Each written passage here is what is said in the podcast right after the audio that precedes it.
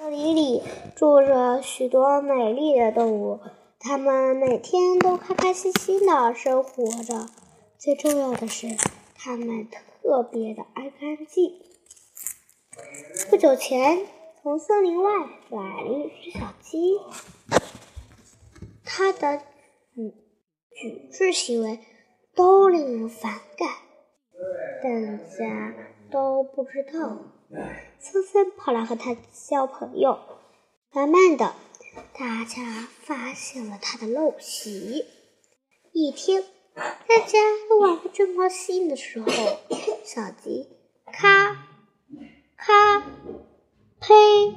把痰吐到了小花鹿的新裙子上，小花鹿的脸马上遮了乌云，说：“你好坏，讨厌你，以后都不跟你玩了。”说着，小花狸、小花鹿生气的走了。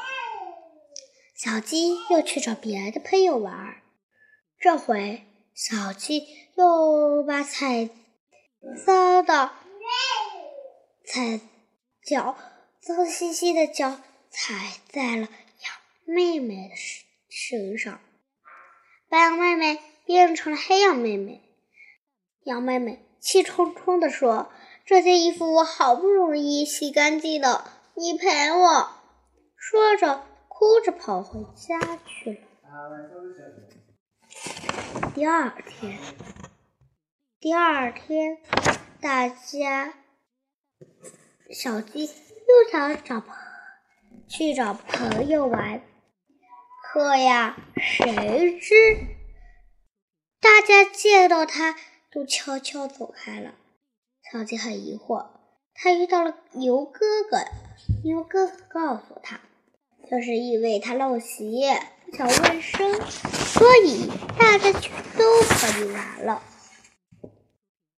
小鸡像陋习的气球，慢慢的走回家，边走边自言自语：“怎么办呀？大家都不和我玩了，见到我要躲开呢。”突然，一个声音传来：“想大家原谅你吗？我有办法。”他回头一看，原来是山羊伯伯。山羊伯伯对他说：“你想让大家原谅你，只有一个办法，就是改掉你的坏习惯，然后再向大家道歉。我应该怎样改呢？”山羊伯伯，小鸡恳切地问道。山羊伯伯摸摸胡子，笑着，自己想办法的，把你能做到的，然后就走了。第二天。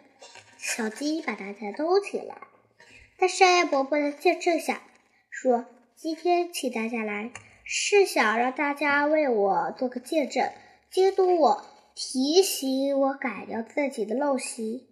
如果一个月后我改不掉的话，请大家不要再和我玩。”大家都半信半疑的同意了。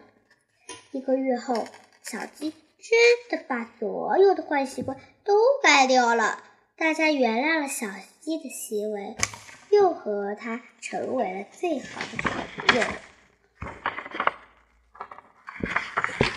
小花猫的尤米有一只小花猫，可懒惰了，洗礼、穿衣、吃饭都为妈妈帮它呀。你说这个小花猫是不是特别？特别的懒惰呢，嗯，我也相信。妈妈说：“小花猫，你不小了，该学习本领啦。”小花猫说：“对呀，我不要，我好小。”有一次，妈妈猫妈妈准备出门两天，就留小花猫一个人在家呀。可是小花猫什么也不会呀，该怎么办呢？猫妈妈想出了一个好办法，做了一张很大很大的油饼，挂在小花猫脖子上，让它一低头就可以吃到。夜里，一只老鼠从洞里钻出来偷东西，小老鼠刚走几步，听见。呼噜呼噜的声音。抬头一看，啊，它是一只小花猫。老鼠吓了一大跳，刚要往回跑，却闻到了一股油饼香味。老鼠真想吃，它轻轻走过去。突然，小花猫打了个哈欠，睁着眼睛，迷迷糊糊的朝老鼠走来，便问道：“你是谁呀？”老鼠先是吓了一吓了一跳，接着小眼睛咕噜着，想：“这只猫连我都认不出来。”这是一只又懒又笨的猫，让我来骗骗它。我是你的好朋友啊，我们一起捉老鼠吧。小花猫翻了个身，说：“我不会捉老鼠，我要睡觉了。”说着，呼噜呼噜又睡着了。这样，这下可把老鼠高兴坏了。他爬上床，美美的吃起了油饼来，直到把油饼吃完，小花猫都没有再醒来过。